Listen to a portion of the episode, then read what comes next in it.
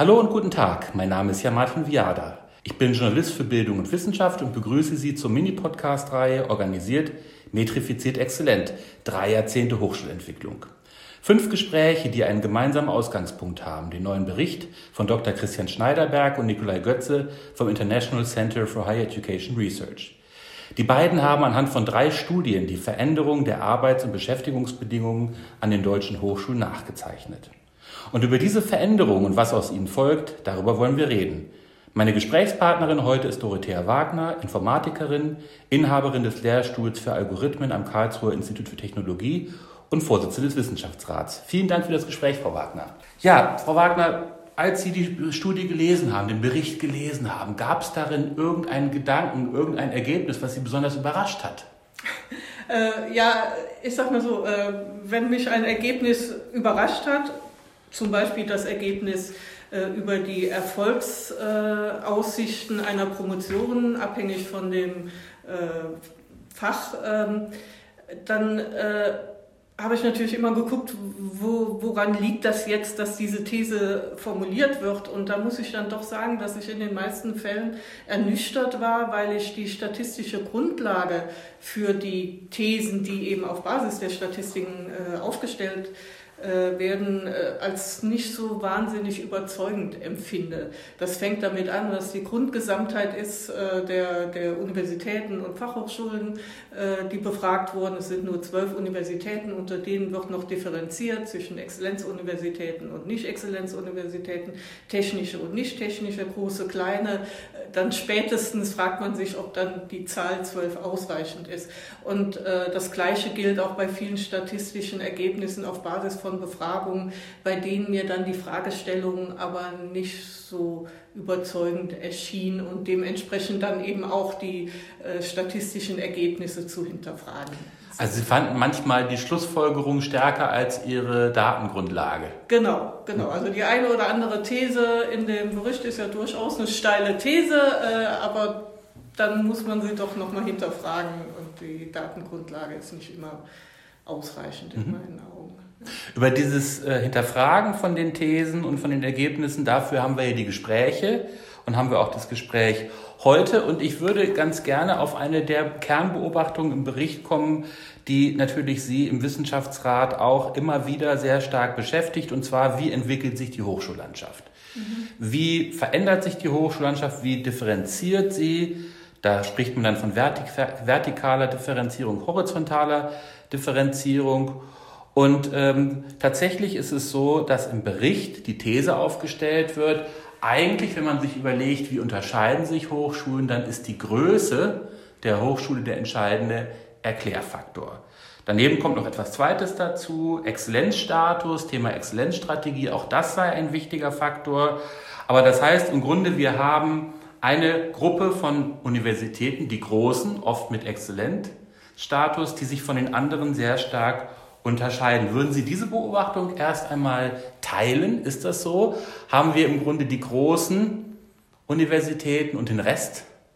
Also das würde ich nicht äh, so teilen, denn es gibt ja auch Exzellenzuniversitäten, die nicht groß ist nicht groß sind. Ich selbst war neun Jahre an der Universität Konstanz. Die Universität Konstanz hat sich durchgesetzt. Ist aber eine Ausnahme gewesen, nicht? Universität ja. ist eine Ausnahme, aber immerhin, äh, mhm. es gibt sie. Und aber bei den anderen unterscheiden sich die Größen durchaus. Und umgekehrt ist nicht jede große exzellent. Das ist sozusagen die Umkehrung, äh, äh, die man eben auch feststellen muss. Also groß gleich exzellent oder exzellent gleich groß, äh, das kann man in Frage stellen äh, der Bericht sagt ja aber auch, dass ja in der Differenzierung sowohl äh, vertikal als auch horizontal gar nicht so viel passiert sei.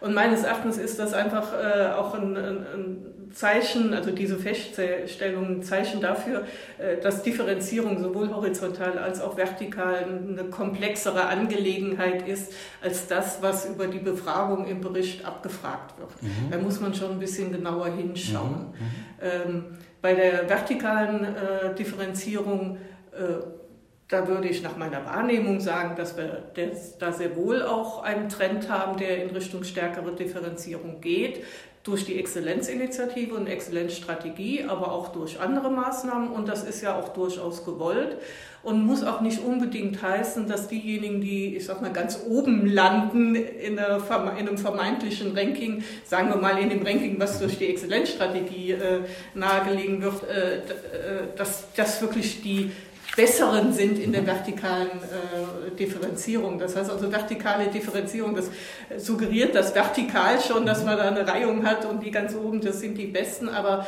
die Differenzierung, vertikale Differenzierung bezieht sich dann ja auch vor allem auf die Universitäten, die kann ja auch anders ge mhm. Äh, geartet sein und äh, es ist eben auch ein Fehler zu unterstellen, dass es in den verschiedenen Parametern für Differenzierung eine, sozusagen eine, eine Wertigkeit gibt, mhm. also dass Forschung Mehrwert ist, Qualität in der Forschung Mehrwert ist als Qualität in der Lehre, als Qualität im Transfer, als Qualität in äh, äh Bereitstellung großer Infrastrukturen. Also es gibt ja mhm. eine ganze Menge äh, Kriterien oder Parameter, an denen sich äh, Differenzierung ausmacht und äh, die sollten aber, und das ist ja auch die äh, Auffassung des Wissenschaftsrates, das hat er ja auch äh, gesagt, dass die sollten auch durchaus nebeneinander stehen und da sollte nicht mhm. Äh, sozusagen eine Wertigkeit gemacht mhm. werden.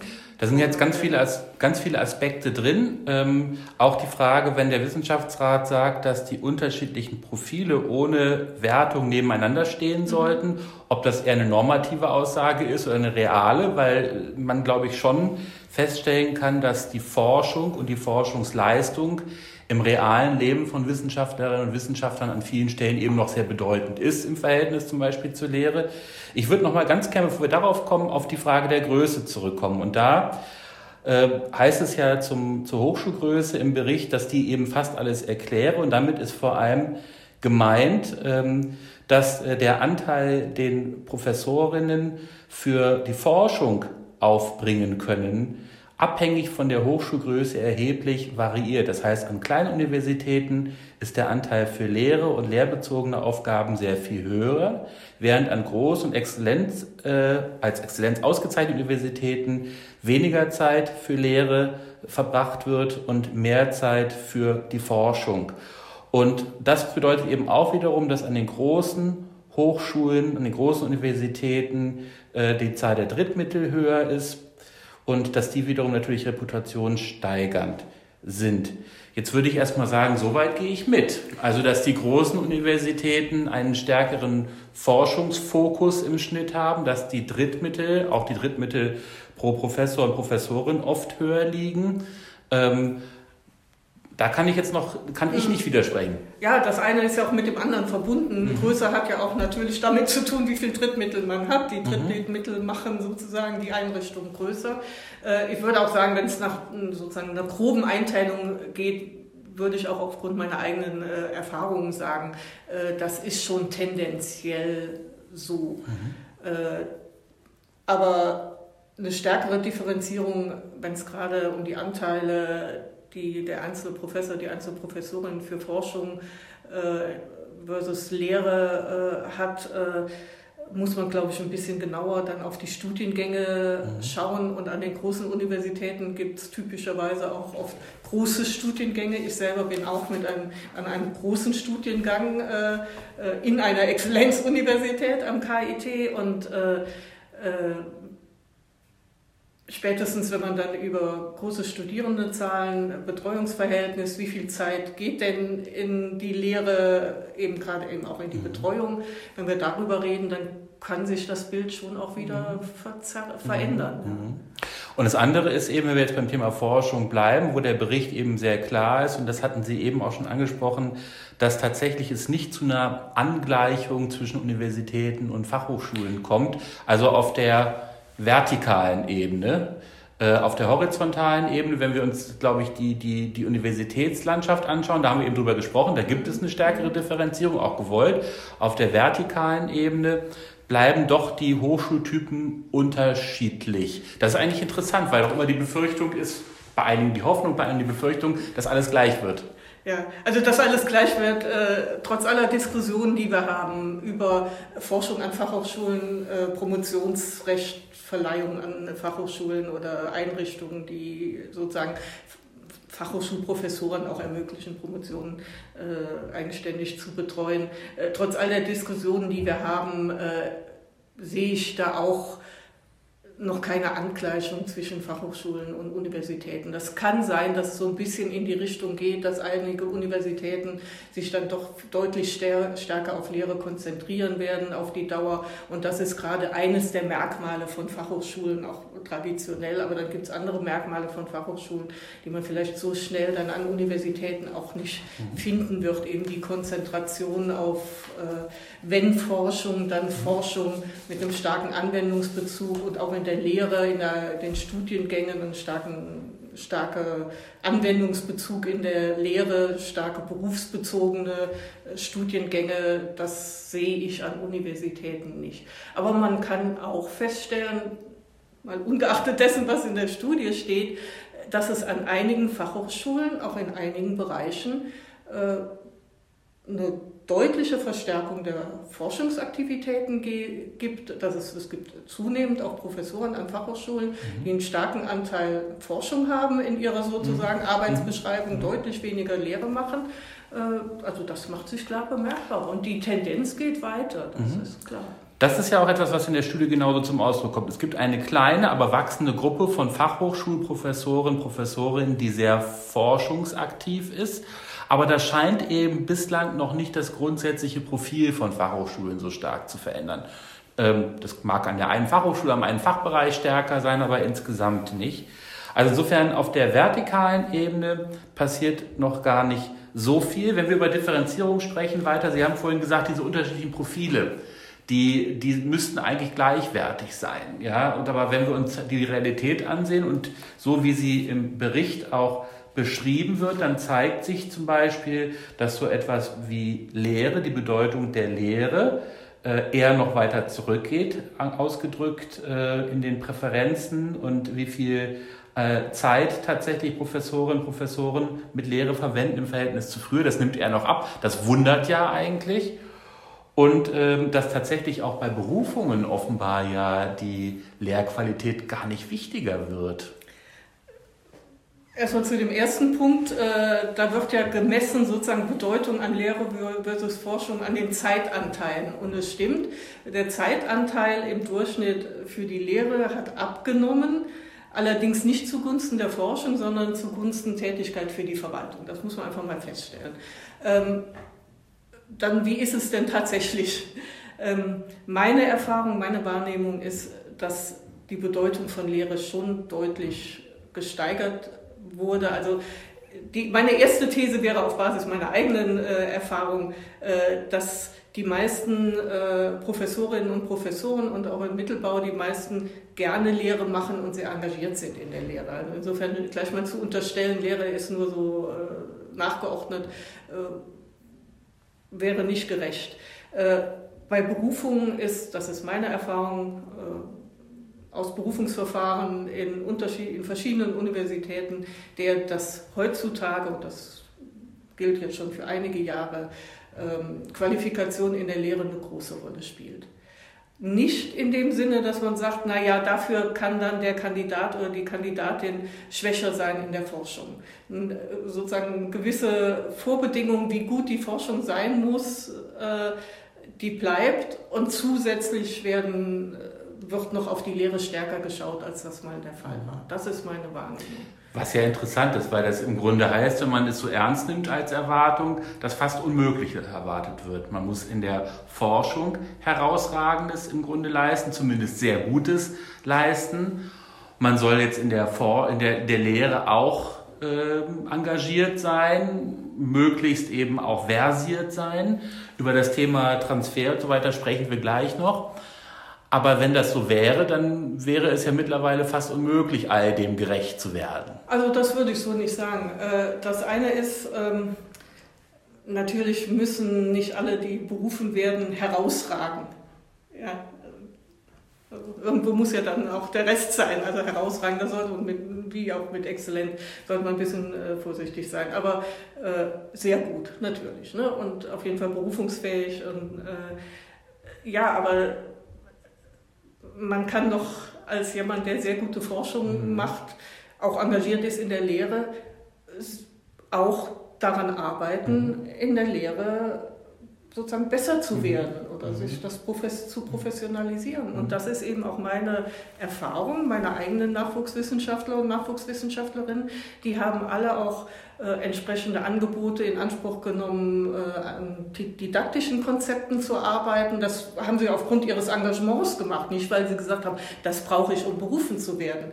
Äh, das ist etwas, was zu meiner Zeit, sage ich mal, nun bin ich jetzt schon lange im Geschäft, aber zu meiner Zeit überhaupt kein Thema war. Da war zwar Lehre etwas, was auch als wichtig angesehen wurde und Engagement in der Lehre war genauso verbreitet, aber äh, sich da weiterzubilden, die mhm. Möglichkeiten, die wurden gar nicht groß diskutiert. Also es hat sich einfach insgesamt etwas geändert, zum Besseren geändert, was sozusagen mit Fokus auf die Lehre äh, man feststellen kann. Und das hat eben auch mit so einer gewissen mhm. Professionalisierung jetzt mal im positiven Sinne zu tun. Was erwarten oder hoffen Sie sich eigentlich von der neuen Einrichtung, der neuen Stiftung zur Förderung von Innovationen in der Lehre? Kann die nochmal einen Schub geben an der Stelle? Kann die nochmal was in Bewegung setzen? Übrigens auch, wenn wir über Drittmittel sprechen. Ja, es gibt ja bisher meistens Drittmittel für die Forschung die Stiftung würde dann auch mal Drittmittel für die Lehre geben. Kann da was in Bewegung kommen? Also ein Drittmittel für die Lehre im Sinne von einzelnen Projekten, das wurde auch in der Vergangenheit gefördert. Und äh, das Missliche jetzt mit Blick auf äh, sozusagen dauerhafte Unterstützung der Lehre ist, dass da zwar in Projekten viel Erfahrung gesammelt wird, aber die Vernetzung der Erfahrungen, das Weitertragen der Erfahrungen ein bisschen äh, vernachlässigt wurde. Und in der Hinsicht kann man sich von der Stiftung äh, einiges erhoffen. Mhm. Aber es ist aber ein sehr kleiner, eher kleiner Bereich. Das kann man durchaus hinterfragen, ob das in dieser kleinen Dimension äh, ausreicht. Ja, gerade auch wenn Sie sagen, Drittmittel äh, in der Lehre. Ich kann mir schon vorstellen, äh, dass man deutlich stärker monetär sozusagen unterstützt, äh, dass einzelne äh, Professoren, Professorinnen mehr machen wollen mhm. in der Lehre im Sinne einer Qualitätssteigerung. Da ist für mich Digitalisierung in der Lehre so ein Stichwort, an dem man viel festmachen kann. Mhm. Ja, mhm. also wenn wir Digitalisierung in der Lehre auf einem Qualitäts, einem guten, hohen Qualitätsniveau nutzen wollen, dann geht es ja wirklich darum, die Lehre zu verbessern durch didaktische Konzepte, die digitale Medien mit einbeziehen. Mhm. Das ist Übrigens etwas anderes als das, was jetzt gerade wegen Corona passiert ist, von einem Tag auf den anderen die Lehre von der Präsenzlehre umzustellen auf eine rein digitale Lehre. Aber die Erfahrungen, die da gemacht werden, die lassen sich hoffentlich auch nutzen. Aber ich habe es an mir, mein, ich habe selber erlebt, dass ich mich mal intensiv damit befasst habe mit der Überlegung, soll ich nicht meine Grundvorlesung, die ich regelmäßig halte, mal völlig auf den Kopf stellen, also sozusagen neue didaktische Konzepte äh, mir überlegen, die stärker digitale Formate einbeziehen. Die Vorlesung wird seit Jahren aufgezeichnet. Da fragt man sich schon, muss man die jetzt zum x-ten Mal mit den sozusagen genauso wiederhalten?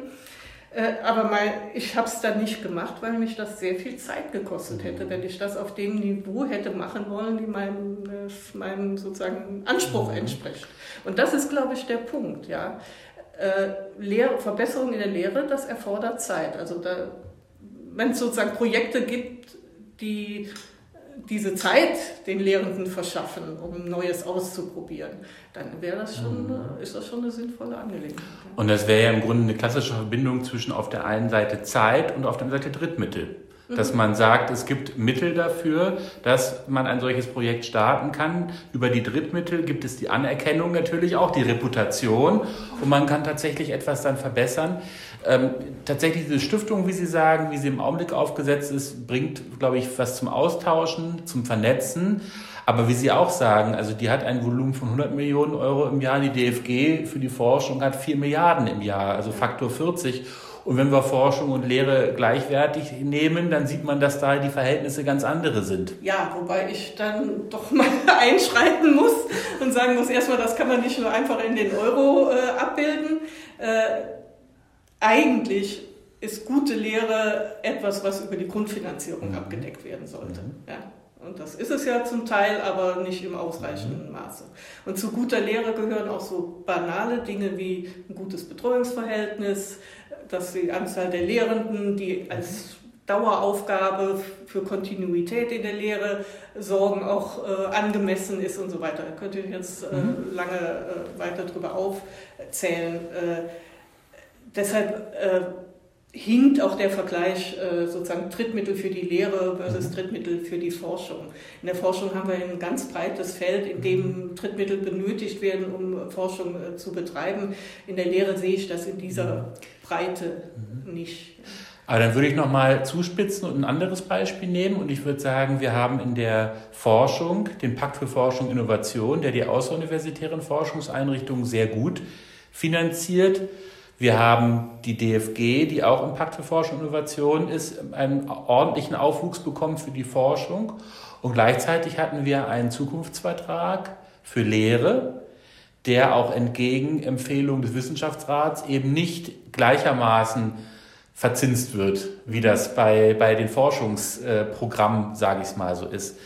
Ähm, jetzt kann man sagen, klar, Lehre und Forschung müssen unterschiedlich gefördert werden, aber an der Stelle könnte man sagen, wäre doch durchaus gleiche Behandlung angemessen, dass man sagt, wenn ich die Forschung so dynamisiere und behandle, muss ich das bei der Lehre auch tun. Kommt ja, da nicht wieder die gleiche Schieflage zum Ausdruck, in der wir uns befinden? Ja, natürlich, natürlich. meine, das hat der Wissenschaftsrat ja auch äh, ganz explizit gesagt. Diese Dynamisierung der Zusatzmittel für die Hochschulen die hat er ja empfohlen, dass es nicht passiert ist, ist sehr misslich. Ja, also mhm. das ist, und in meinen Augen ist es eher ein Minimum, ja, mhm. Minimum dessen, was äh, passieren muss.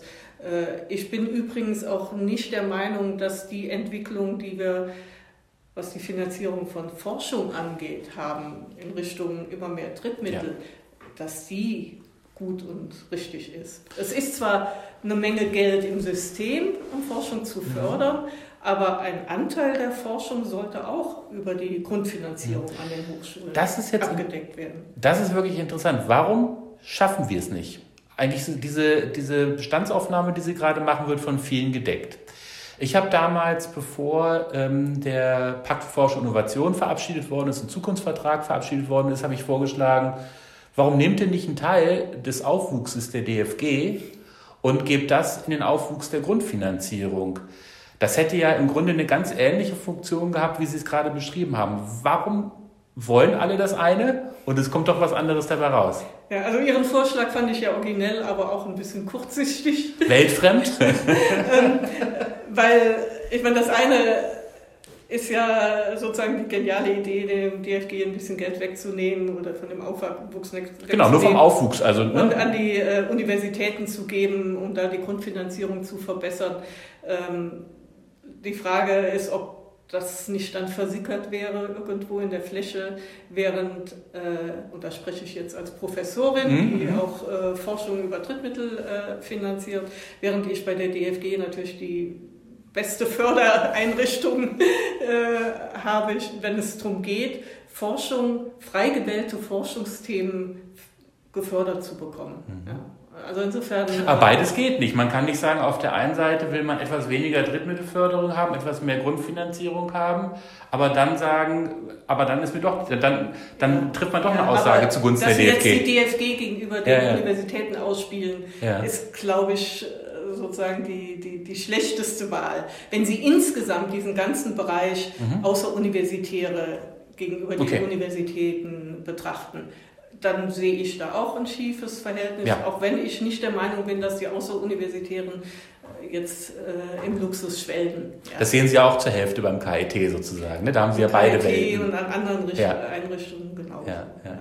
Aber ich, ich äh, das gegeneinander ausspielen ist sowieso, glaube ich, bringt einen nicht weiter. Mhm ja, das sehen natürlich die Hochschulen anders, solange es immer so ist, dass äh, beim nicht gegeneinander ausspielen die nicht universitären oder die nicht hochschulischen ähm, Organisationen gewinnen, nicht wahr? Ja, also solange sehen die Hochschulen das anders. Ja, ja, ja, ja. Aber wir haben da halt nun mal sehr komplexe äh, auch Finanzierungs- und Verantwortungsstrukturen. die Universitäten bleiben nun mal auch in der Verantwortung der, der Länder und äh, dass da manchmal auch Geld nicht so verwendet wird, wie es verwendet werden sollte. Ja, BAföG-Entlastungen durch den Bund als Stichwort. Äh, das muss man halt auch sehen, aber dann kann man ja auch mal Positives mhm. erwähnen, dass manche Bundesländer sehr wohl diese Entlastung in ihre Hochschulen gesteckt haben. Äh, ich glaube, das Problem ist überall erkannt, nur im einzelnen Bundesland ist dann wieder der Finanztopf für die mhm. Hochschulen in Konkurrenz mit ganz anderen Dingen gibt ja tatsächlich auch eine Reihe von Bundesländern, die der Wissenschaftsratsempfehlung Inflation plus wie viel Prozent für, für die Grundfinanzierung, da gab es ja diese Formel, ja. äh, durchaus äh, darauf eingegangen sind, die drei Prozent, vier Prozent jährliche Zuwächse haben. Ich glaube, Baden-Württemberg hat damit angefangen, mhm. andere haben es auch getan. Das gibt es durchaus. Trotzdem, ich will immer so ein bisschen darauf hinaus, dass das mit der Lehre bei vielen Sonntagsreden sind. Ja, alle sagen, die Lehre ist so bedeutend und wenn man sich dann anschaut, wie verhält sich die individuelle Wissenschaftlerin, der individuelle Wissenschaftler, ist es doch wieder die Forschung. Und übrigens nicht nur, ja. Ja, aber wir sind jetzt wieder beim Ausspielen ja, ja. des einen gegen des anderen und äh, gerade jetzt, wenn es um Lehre versus ja. Forschung geht, sehe ich da überhaupt keinen Grund, das eine gegen das andere auszuspielen. Also mhm. Finanzierung, das haben wir abgehandelt. Aber äh, die Anteile der einzelnen Personen im Wissenschaftssystem für das eine oder das andere gegeneinander auszuspielen, ist auch wieder zu mhm. kurzsichtig. So ist das nicht. Mhm. Denn das haben ja sogar in der Befragung einige auch ganz klar festgestellt, dass ihre Forschung auch äh, die mhm. Lehre mhm. sozusagen, der Lehre zugutekommt. Mhm. Äh, auch solche Wettbewerbe wie die, die Exzellenzstrategie, die ja vor allem auf Forschung ausgerichtet ist, ist zumindest in der zweiten Förderlinie, spätestens in der zweiten Förderlinie, wenn es um die Exzellenzuniversitäten äh, geht, auch eine Finanzierung, die auch nicht nur indirekt ganz am Ende, sondern auch direkt äh, mhm. zum Beispiel auch der Lehre, dem Transfer, anderen Dingen mhm. äh, dient. Also das, ich glaube, da kommt man nicht weiter, wenn, mhm. wenn man diese Dinge gegeneinander ausspielt. Man sollte eher äh, darauf achten, wie die in Kombination am besten vorangebracht werden mhm. können. Trotzdem bleibe ich noch ein bisschen dabei. Sie werden es mir verzeihen, weil ich jetzt noch einen Aspekt dazu nehme im Bericht, und zwar, wenn es um das ganze Thema Transfer geht. Mhm. Von Wissen, von Technologie. Und da stellt der Bericht fest, obwohl viel darüber geredet wurde und darüber geredet wird, spielt der Technologietransfer, ich zitiere jetzt mal, keine zentrale Rolle in den großen Reformen des Hochschulsektors der vergangenen drei Jahrzehnte. Er kommt zwar vor in der Hochschulsteuerung, ist aber nie Priorität die Bedeutung äh, oder die praktische Relevanz und äh, oder praktische Relevanz von Forschung, praktische Berufserfahrung bei der Berufung von Wissenschaftlern spielt eine geringere Rolle. Der Trend geht weiter zur Grundlagenforschung und für mich als ähm, Kommunikator, als Journalist besonders interessant, es gibt auch einen Rückgang bei den publizierten Zeitungsartikeln von Wissenschaftlerinnen und Wissenschaftlern laut dem Bericht. Das ist ja schon interessant, dass wir also auch da eine Zuspitzung sehen. Wir reden ganz viel von Transfer, von Austausch mit der Gesellschaft. Praktisch ist gar nicht so viel. Ja, also das eine ist, äh, nicht alles ist messbar, was passiert. Mhm. Ja, das ist so eine Schwäche auch dieser mhm. Studie, äh, die äh, ist ja auf der, der sozusagen Annahme basiert, die das man kann alles messen und in Abhängigkeit von den statistischen Ergebnissen kann man die Schlüsse ziehen. Das geht an ganz, ganz vielen Stellen schief. Ich glaube tatsächlich, dass äh, unsere Wahrnehmung, wir reden sehr viel über Transfer und jetzt gerade dieser die, also der Anteil des Transfers, der in Wissenschaftskommunikation mhm. oder mhm. Kommunikation aus der Wissenschaft heraus äh, besteht, äh, da reden wir nicht nur drüber, da beobachten, das, beobachten wir, dass ganz viel äh, passiert. Aber nochmal einen Schritt zurück zu dem Transferbegriff. Äh, in der Studie wird er ein kleines bisschen eng sehr stark an dem Technologietransfer festgemacht. Das ist etwas, was ich schon so ein bisschen hinterfragen würde. Auch ähm, diese Unterscheidung zwischen Anwendungen und Grundlagen, die ist, geht eigentlich einem alten Bild, entspricht einem alten Bild äh, einer ganz klaren Trennung des einen angewandte Forschung versus erkenntnisgeleitete Forschung oder eben Grundlagenforschung.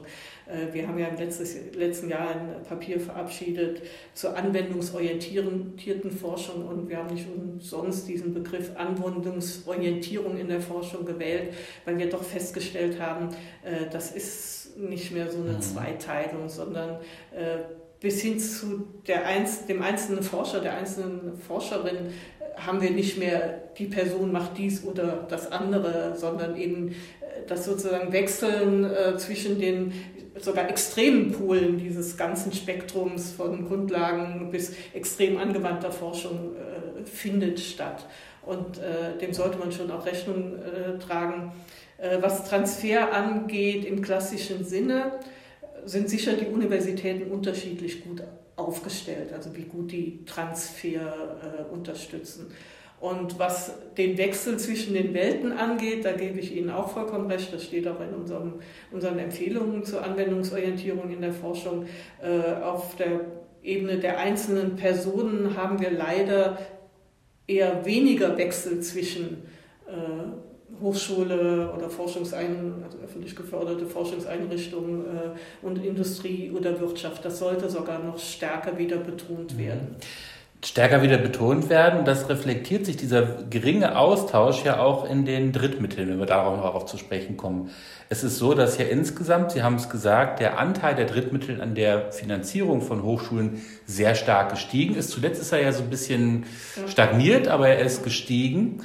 Aber gleichzeitig ist der Anteil von Drittmitteln aus den Unternehmen stark zurückgegangen über die Jahre, was ja zunächst überrascht, weil wir ja oft Debatten führen über den Einfluss von Wirtschaft auf Wissenschaft und so weiter. Das geben die Daten so nicht wieder. Und das sind ja auch Daten, die wir von woanders kennen, dass die mhm. Drittmittel aus Unternehmen zurückgehen. Was passiert da?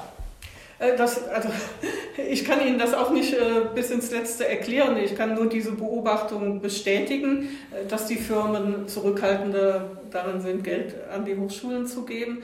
Da gibt es wohl verschiedene Erklärungsmuster. Kann ja was mit der Debatte zu tun haben, nicht? Das glaube ich nicht. Ich glaube, nee. das hat eher mit der sozusagen Eigenorganisation mhm. in der Wirtschaft zu tun, in der Industrie, in der Industrie mhm. zu tun, dass sie eben mehr Forschung mhm. dann in der eigenen mhm. Einrichtung machen, als eben Gelder an Hochschulen zu geben. Und äh, da haben vielleicht auch Verschiebungen stattgefunden darin, wie viel Forschung überhaupt äh, betrieben wird bei der einen oder anderen Firma, sei es in der Firma selber, also auch große Firmen, großen Firmen selber, sei es indem sie eben Drittmittelaufträge mhm. nach draußen geben. Also das, ich finde das sehr misslich. Also ich selber habe äh, über die Jahre sehr oft mit äh, Firmen zusammengearbeitet, oft auch Drittmittelprojekte von mhm. Firmen finanziert bekommen.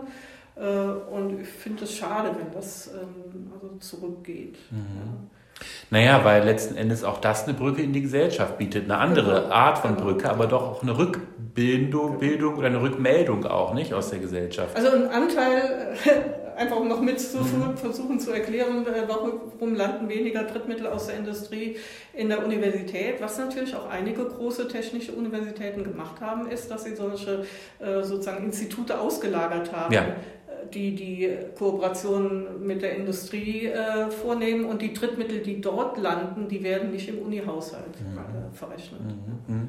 Das ist auf jeden Fall noch ein Aspekt, aber ich würde immer sagen, es hat schon auch was damit zu tun, dass ich als Unternehmen, wenn ich immer unter einem Generalverdacht stehe, ich will irgendwie Wirtschaft, Wissenschaft beeinflussen, dass ich dann eventuell irgendwann sagen, liebe Leute, sucht euch jemand anders dumm Ach, das glaube ich nicht, dass das äh, dass der Gedankengang überhaupt äh, gedacht wird in der Industrie. Ich glaube eher, das ist eben, was machen die mit ihrem Geld und wo bekommen sie am meisten raus? Und äh, das da das Geben von Drittmittelprojekten in die Hochschulen vielleicht dann doch für, für die sich vermeintlich weniger rechnen. Also wie gesagt, für die Seite kann ich eigentlich gar mhm. nicht allzu viel mhm. sagen. Sie haben vorhin, als wir darüber sprachen, Technologietransfer scheint nicht so viel stattzufinden, gesagt, naja, das liegt auch ein bisschen daran, nicht alles kann gemessen werden, nicht alles wird gemessen. Gleichzeitig, Sie haben es angesprochen, haben wir in der Wissenschaft einen Trend zu messen. Stichwort Metrifizierung, der betrifft vor allem die Forschung. Ähm, der ist im Bericht hier auch sehr ausführlich dargestellt, nimmt viel Raum ein, das Thema Metrifizierung. Ist auch ein Thema, mit dem der Wissenschaftsrat sich immer wieder beschäftigt hat. Ähm, haben wir es übertrieben? Messen wir zu viel in der Wissenschaft, in der Forschung? Sind wir Erbsenzähler geworden?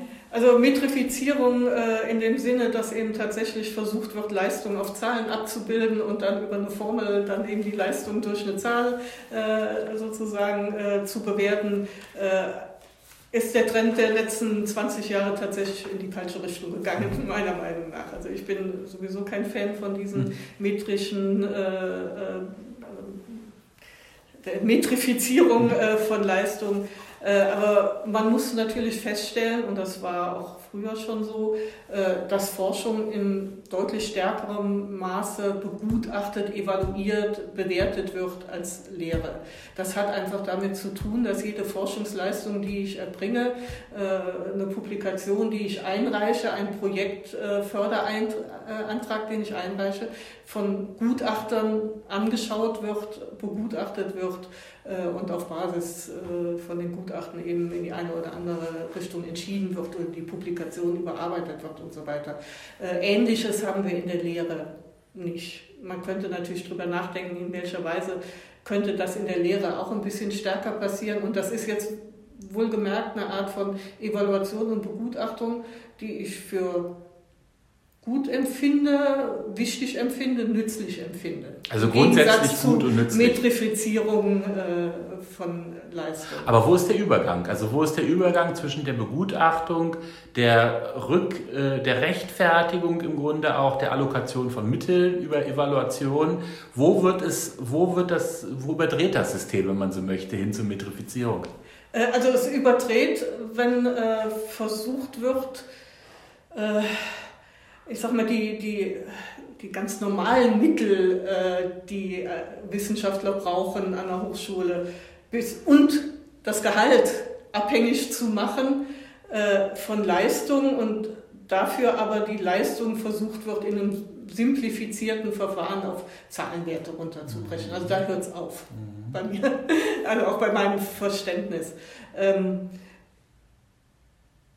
man kann natürlich das eine oder andere über Zahlenwerte ausdrücken. Ja, Anzahl von Publikationen ist eine Zahl, Anzahl von Zitationen, das sind Zahlen und die können auch einfließen in äh, sozusagen Begutachtungen. Das ist auch durchaus sinnvoll, aber sie sollten so einfließen, dass da eine Person ist, ein Peer, der mit der Zahl was anfangen kann. Er weiß, was das bedeutet, er auch die mhm. Vergleiche ziehen kann. Und das ist ja an vielen Stellen längst verloren gegangen, dass die Zahlen für sich stehen, dass die Indizes für sich stehen und an vielen Stellen die, die Jagd junger Wissenschaftlerinnen und junger Wissenschaftler nach bestimmten Indizes, nach bestimmten Publikationszahlen überhand genommen hat. Es geht gar nicht mehr um konkrete Publikationen, es geht um Kennzahlen. Ähm, das ist etwas, auch das sieht der Wissenschaftsrat kritisch. Ja. Aber wie drehen wir das? Also äh, das ist ja eine, eine, ein System, was sich verselbstständigt hat. Ja, also wie drehen wir das? Ähm, es, das Missliche ist, diese Zahlen werden eben auch deshalb verwendet, auch von ich sag mal, vernünftigen Gutachtern verwendet, weil sie leicht zu bekommen sind. Ich kann auf Knopfdruck den äh, H-Index äh, bekommen und die, die Zitationszahlen und so weiter. Ähm, das ist natürlich verführerisch und gleichzeitig ist es ja auch so, dass diese Zahlen ja durchaus eine gewisse Aussagekraft haben. Also insofern kann man sie auch jetzt nicht mehr wegdiskutieren, die sind in der Welt, die bekommt man nicht mehr weg. Aber damit muss vernünftig umgegangen werden. Und ich hoffe, dass meine Kolleginnen und Kollegen, die potenziellen Gutachter, Gutachtende damit vernünftig umgehen.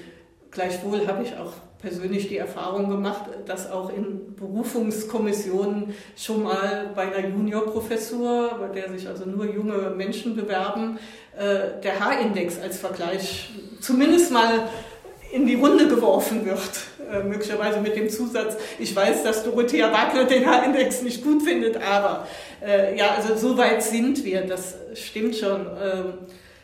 Aber ich denke, das kann man auf der Ebene noch einfangen, ja, dass trotzdem kein Unfug betrieben wird mit Impact-Faktoren, H-Indizes und so weiter bei, ich sag mal, seriösen Begutachtungen. Mhm. mein Eindruck ist, dass das natürlich einen enormen Impact hat auf die Leben junger Wissenschaftler und Wissenschaftlerinnen, ja. die, die im Grunde, ja, sind wir beim Thema Forschungspräferenz, ja, die im Grunde das Gefühl haben, sie müssen alles diesem Ziel, Publikation, Publikation unterordnen. Stichwort Publish or Perish. Ja, ganz so ist es nicht. Aber natürlich ist einem jungen Wissenschaftler, der heute in der Wissenschaft Karriere machen will und irgendwo in dieser Phase ist, äh, nach der Promotion in Richtung äh, Berufungsfähigkeit, äh, bewusst, dass in der Forschung eine gewisse, eine bestimmte, auch sehr hohe Leistung erbracht werden muss, um den Sprung auf die Professur zu, zu schaffen. Das ist nicht unbedingt Publish and Perish, also äh, dass es auf, auf nicht jetzt auf die Anzahl der Publikationen mehr ankommt. Das ist ja eigentlich eher ein positiver Trend, der festzustellen äh, ist. Ähm, trotzdem, es ist nicht einfach. Aber meine Beobachtung ist nicht die, dass diese jungen Leute dann gleichzeitig alles andere äh, sozusagen hinten anstellen mhm. und sich in der Lehre nicht mehr engagieren. Mhm. Äh, oder in anderen Dingen nicht engagieren. Mhm. Es kommt eben ganz stark auch darauf an, wie ein System Hochschule ähm, auf sie reagiert. Ich finde, Sie haben vorhin schon angesprochen, dass manchmal diese Kennzahlen dann dazu genutzt werden, um zum Beispiel Gehälter zu berechnen, äh, dazu genutzt werden, vielleicht bestimmte Boni zu berechnen. Dahinter steckt ja im Grunde ein bestimmtes Governance-Verständnis, was gefördert, was befeuert wird durch die Metrifizierung so ein bisschen, wir werden unternehmensähnlicher in der mhm. Wissenschaft, äh, New Public Management. Ähm, äh, ist das ein Trend, den wir überhaupt noch, den Sie auch sehen oder haben wir das hinter uns gelassen? Also manchmal habe ich den Eindruck, wir sind mittlerweile auch so kritisch dem gegenüber, dass das eigentlich fast schon wieder eine Entwicklung ist, die vorbei ist. Genau, also das würde ich auch bei New Public Management würde ich auch sagen, also äh, das ist eine Entwicklung, über die sind wir schon hinweg. Wir wissen, dass das nicht das, das Richtige ist für die Hochschulen. In dem Governance-Papier von 2018 des Wissenschaftsrates ist äh, ja auch äh, sehr gut klargemacht worden, dass es verschiedene Modelle der Governance gibt und man muss sich entscheiden. Das heißt auch nicht, dass das eine besser ist als das andere. Mhm. Die Einrichtung muss sich entscheiden, auch in welchem äh, Ausmaß, welcher Aspekt wie stark in der Governance mhm. sozusagen einbezogen wird oder berücksichtigt mhm. wird. Mhm. Ja, ja. Aber da glaube ich, sind wir schon drüber mhm. hinweg. Sieht der Bericht ein bisschen anders, nicht? Also der sagt, äh, die organisationale Kontrolle von Forschung und Lehre durch die Hochschule sei in den letzten drei Dekaden angestiegen, wobei das ist wahrscheinlich so, wenn man das ja, historisch sieht, besonders ausgeprägt in großen, insbesondere in Exzellenz ausgezeichneten Universitäten. Die Leistungsindikatoren wiederum führen zu einer Statuskonkurrenz von Wissenschaftlern und das ginge zulasten des kollegialen Wissenschaftsprozesses. Also was ich verstehe das so, gemeint ist, ähm, immer mehr Druck von außen, Leistungen zu produzieren, nachzuweisen und die Wissenschaftler fahren ihre Ellbogen aus. Wie gesagt, also über die letzten 30 Jahre gab es bestimmt einen Trend in diese Richtung, aber ich glaube, da sind wir über den Gipfel auch hinweg. Ähm, es war durchaus zu beobachten und ich habe das auch sozusagen in meinem persönlichen Umkreis, also Kollegenumkreis, äh, an einigen Stellen beobachtet, äh, dass sozusagen eine jüngere Wissenschaftlerkonkurrenz, die damit groß geworden ist, auch ihr Streben sozusagen darauf konzentriert hat, sozusagen ihre eigene Leistung zu optimieren, um die entsprechende auch monetäre ähm, äh, Unterstützung für ihre Forschung oder auch in ihrem äh, Gehalt zu bekommen. Äh, Kollegialität, ich habe nicht unbedingt äh, die Erfahrung gemacht, dass das Kollegialität irgendwie schadet. Also dass das sozusagen jetzt dann wir sozusagen Einzelkämpfer nebeneinander haben. Äh, man muss ja auch auf der anderen Seite feststellen, dass sozusagen das Arbeiten in der Forschung in größeren Formaten, bei denen man mit Kollegen und Kolleginnen zusammenarbeiten muss, ja eher sogar sich verstärkt hat. Ja, ja das eine ist natürlich die Frage der Kollegialität, mhm. ob die jetzt abgenommen hat oder nicht. Das andere ist aber auch die Frage, wie sieht es aus mit formalen Entscheidungsmechanismen? Also zum Beispiel äh, kollegialen äh, Gremien an Hochschulen und da heißt es zum Beispiel im Bericht, dass ähm, solche Gremien, Mechanismen demokratischer, kollegialer Entscheidungsfindung verdrängt worden seien. Stichwort Hochschule im Wettbewerb und dass es jetzt eben um ein zentrales Hochschulmanagement, indikatorengestützte Steuerung des Wettbewerbs gehe und dass eben der Wettbewerb ähm, im Grunde auch die Hochschulen auf eine gewisse Weise sozial kultiviere. Ähm, gehen Sie mit?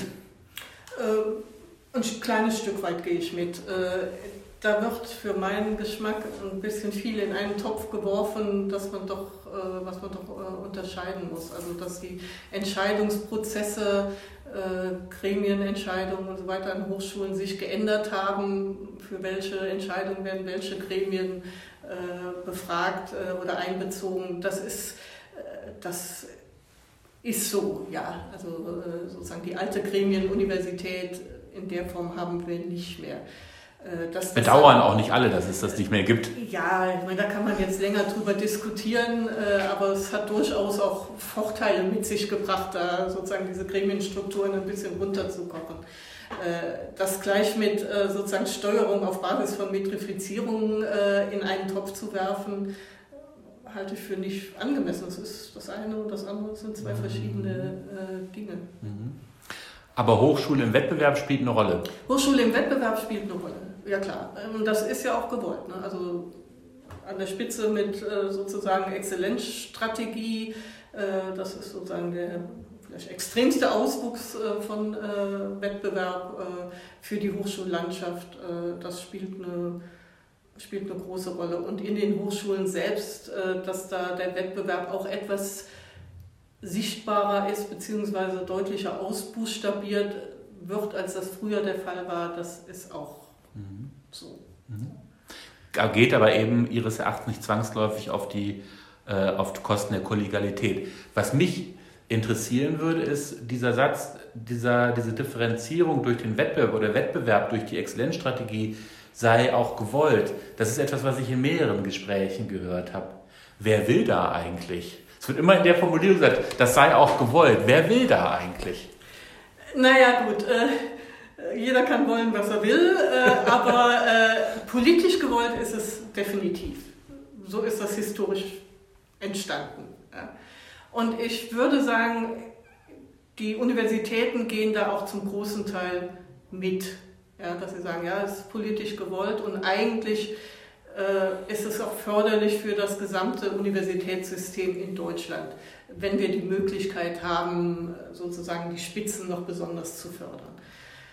Für mich persönlich ist dabei wichtig, dass man immer wieder darauf achtet, dass die Spitze auch nur spitze und exzellent sein kann und da eben vielleicht noch äh, sozusagen sich verbessern, wenn die Basis, die breite Basis mitgeht. Wenn sozusagen diese Exzellenzförderung dazu führt, dass die Schere zwischen den ganz oben und den ich sag mal, durchschnittlichen Universitäten immer größer wird, dann haben wir was falsch gemacht. Ja. Darum kann es nicht gehen, dass wir nur, nur einzelne Leuchttürme haben.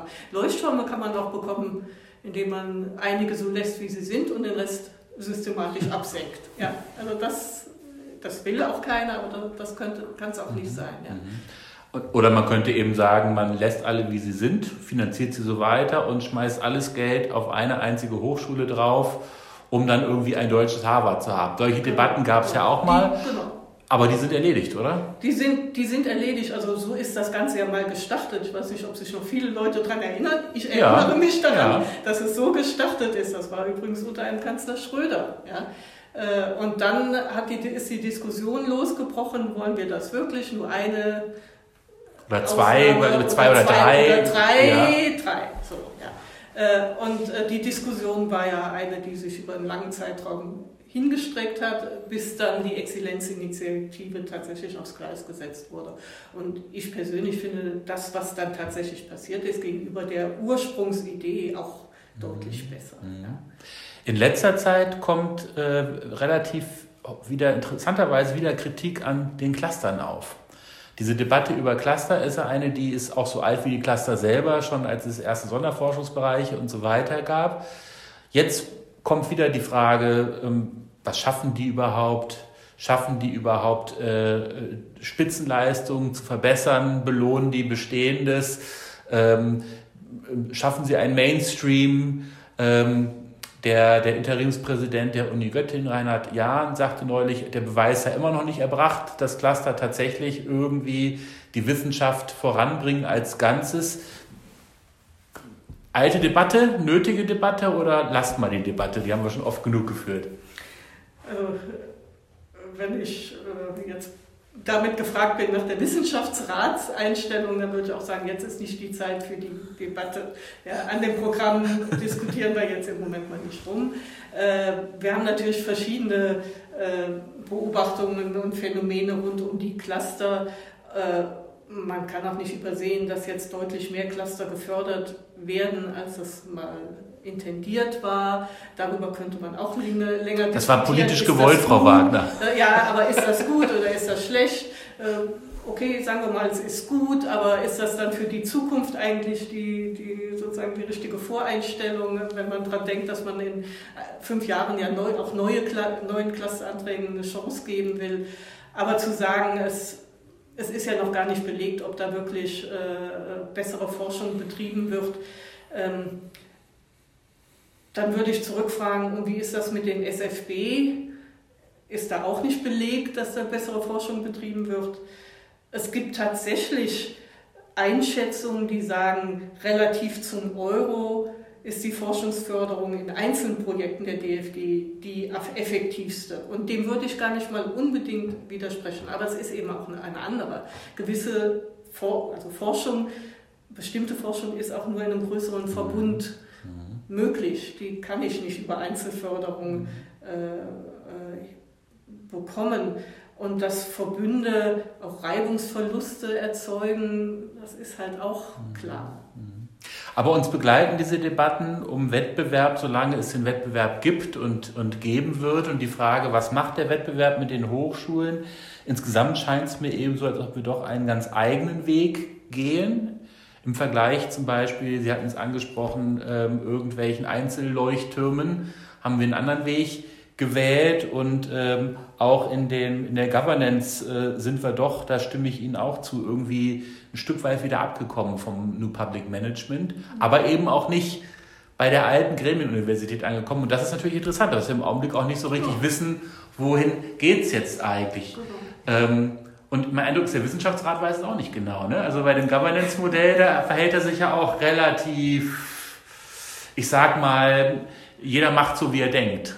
Also der Wissenschaftsrat ist auch nicht das Gremium, das äh, sozusagen sagt, wie die Zukunft sein wird, sondern der Wissenschaftsrat gibt Empfehlungen für das Wissenschaftssystem. Und da ist tatsächlich das Governance Paper sicher auch durchaus typisch für viele Empfehlungspaper des Wissenschaftsrates, in denen nicht ganz klar gesagt wird, genau so muss es gemacht werden, sondern eben dem, dem Portfolio an Empfehlungen formuliert wird und äh, auch eine gewisse Wahl offen gelassen wird an den Akteuren, wie sie, was sie daraus machen. Ja. Mhm. Was Governance an, in den Universitäten oder Hochschulen angeht, glaube ich auch, das ist ein so komplexes Feld und wir werden wahrscheinlich, werden, würden auch nicht gut daran tun, für alle Hochschulen, seien sie klein, seien sie groß, haben sie jene oder diese Fokussierung oder Profil zu sagen, und die Governance muss genauso aussehen. Jetzt sind wir am Ende unseres Gesprächs angekommen, Frau Wagner, und ich stelle am Ende des Gesprächs immer die Frage, ich fange an das Gespräch mit der Frage, hat Sie was am Bericht überrascht? Und ich beende das Gespräch mit der Frage, hat Sie was an dem überrascht, was Sie heute gesagt haben? Sind, Sie sind ja eine Gesprächspartnerin, wie auch, die ich jetzt hatte, die viele Gespräche führen die ähm, auch viele Gespräche zur Wissenschaftspolitik führen und manchmal kennt man sich ja dann selber schon in den, den Dingen, die man sagt. Gab es irgendwas, was Sie heute noch nicht kannten, was Sie gesagt haben? Also, nein, das würde ich nicht sagen. Ich glaube, alles, was ich gesagt habe, ist ziemlich konsistent mit dem, was ich auch in gestern und vorgestern gesagt habe. Ähm, ich, ich habe wieder festgestellt, dass wenn ich sozusagen basierend auf Beobachtungen, die ich selber gemacht habe über, ich sag mal, 30 Jahre, antworte, dass auch in meinen Antworten eine gewisse Bewegung ist. Ja, das äh, bezog sich jetzt, bezieht sich jetzt sicher auf die Antwort äh, zu den Nachwuchswissenschaftlern.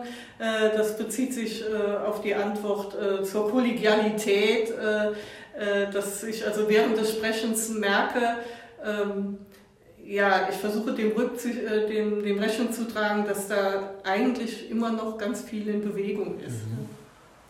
Und das hofft man sich natürlich immer in einem Wissenschaftlerleben, dass da immer was in Bewegung bleibt, äh, bis man sozusagen eines Tages sagt, man hat genug von Wissenschaft. Aber ich glaube, soweit ist es bei Ihnen noch lange nicht. Frau Wagner, ganz herzlichen Dank für das Gespräch. Ja, vielen Dank, Herr Meganer.